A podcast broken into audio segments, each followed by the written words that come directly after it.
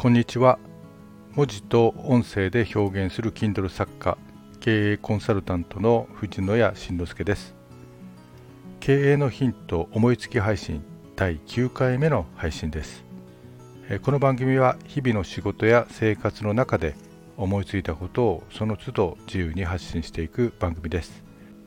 さて、えー、今日お伝えしたいと思いついたことはですね、えー社内の情報共有についてということです、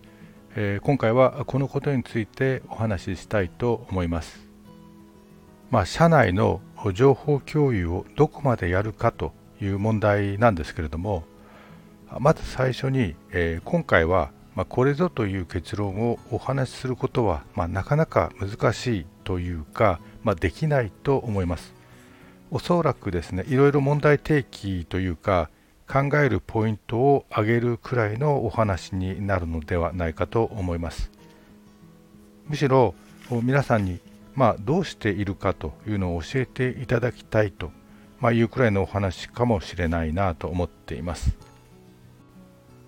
まあ、もう少し具体的にはですね、えー、財務情報などの経営情報や、まあ、経営戦略的なものをもうどう伝え、まあ、どう共有していくかということになります。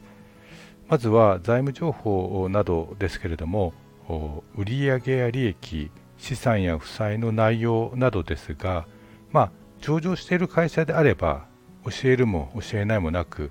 インターネットで、まあ、有価証券報告書を検索すれば、まあ、かなり細かいところまで開示されていますので、まあ、自社の内容について知ることはできます。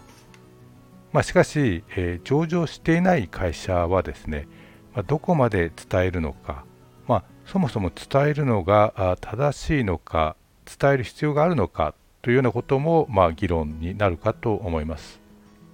また会社の財務内容を伝えるとしてもですね、えー、まあ全社、まあ、全員社員に伝えるのかあるいは一定の役職までにするのかという、具体的な対象者の問題もあると思います。まあ、美しい形としてはですね、まあ、おそらく会社の業績が良かろうが悪かろうが、まあ、全社で共有して、えー、一丸となって頑張るというのがあそういう考え方があると思います。まあ、一方であまり余計な情報を出して不安にさせたり、まあ、その実態はですね社長や創業一族があんなに独占しているのかというようなことが分かってですね、まあ、批判の的になりかねない、まあ、かえって悪影響を及ぼすのではないか社員のやる気をなくさせてしまうんではないかというような、まあ、心配もあるかと思います。まあ、少し、え、余談になりますが経営コンサルタント的にはですねえー、社長や創業家がですね。かなりの部分を取るというのは、まあ、必ずしも悪いとは思っていないのです、まあ、実はですね、まあ、順調な時はいいんですが、えー、業績不振になったり、まあ、場合によって実際倒産間際になったらですね、えー、社長は個人財産を全て投げ出して、え乗り切らなければいけないという状況になるわけです、えそもそも銀行やまあ、いろんな取引先にですね個人保証というのを入れていますし、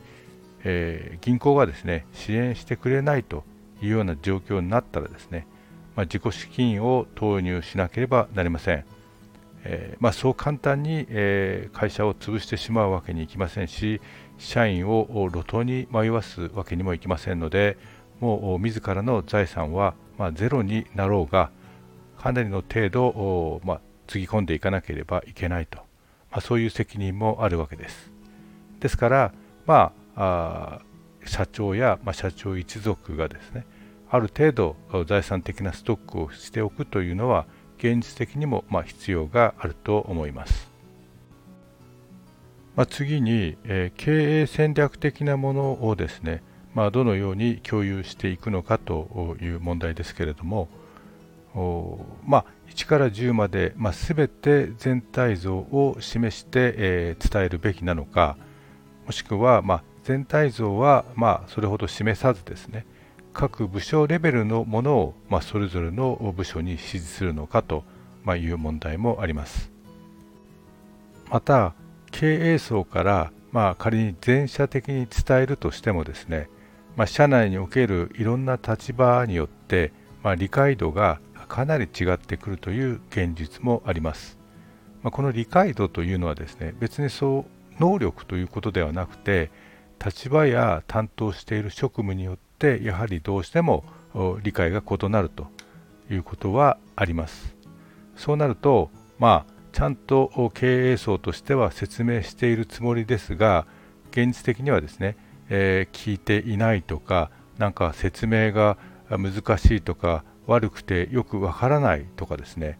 まあ、結果的に会社は一体何を考えているんだろう。なんかいろいろ言ってたけど全然わからないなと。みたいなことも十分あり得るということになります。じゃあまあそういったことを回避するためにですね、まあ、管理職課長に伝えて課長からその課の人に分かりやすく伝えてもらうという方法がまあいいのかもしれませんが、まあ、それはそれで、えー、時間もコストもかかりますし、まあ、課長それぞれによって、まあ、伝え方がバラバラになってしまうということもあるかもしれません。まあ、ちょっと実例としてですね、えー、あった話ですけれども課長さんがですね、まあ、課の課の人を集めて説明をしていたんですけれども、まあ、結局いろんな質問をされてですねその課長自体もわからないとようなことでうまく答えられないことがあってですねなんかこういや実は俺もわかんないんだよねと。経営陣本当何考えてるんだろうねということで、まあ、いつの間にかあの説明ではなくて会員側に寄ってしまってですね、まあ、結局うまいこと伝わらないというようなことも散見されたりしていました。ちょっと違う話にはなるんですけども特にそこそこ偉い人に多いんですが、まあ、本来その人に検討段階で、まあ、あえて伝える必要がなかったものであったりもしくはま何らかの手違いがあってその方に伝わらなかったと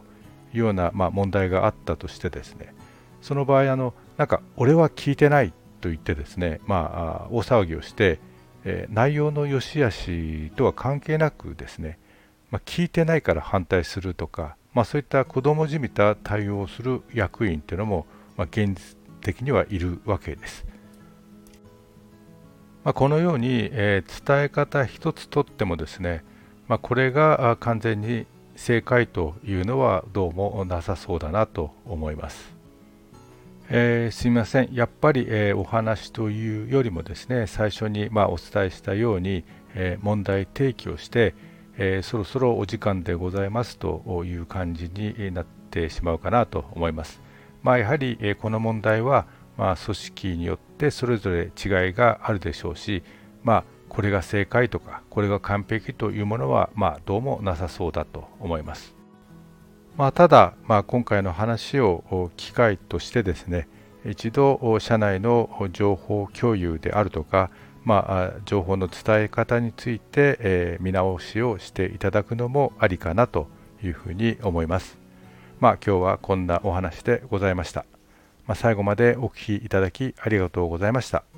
藤野谷慎之介でした。それではまた。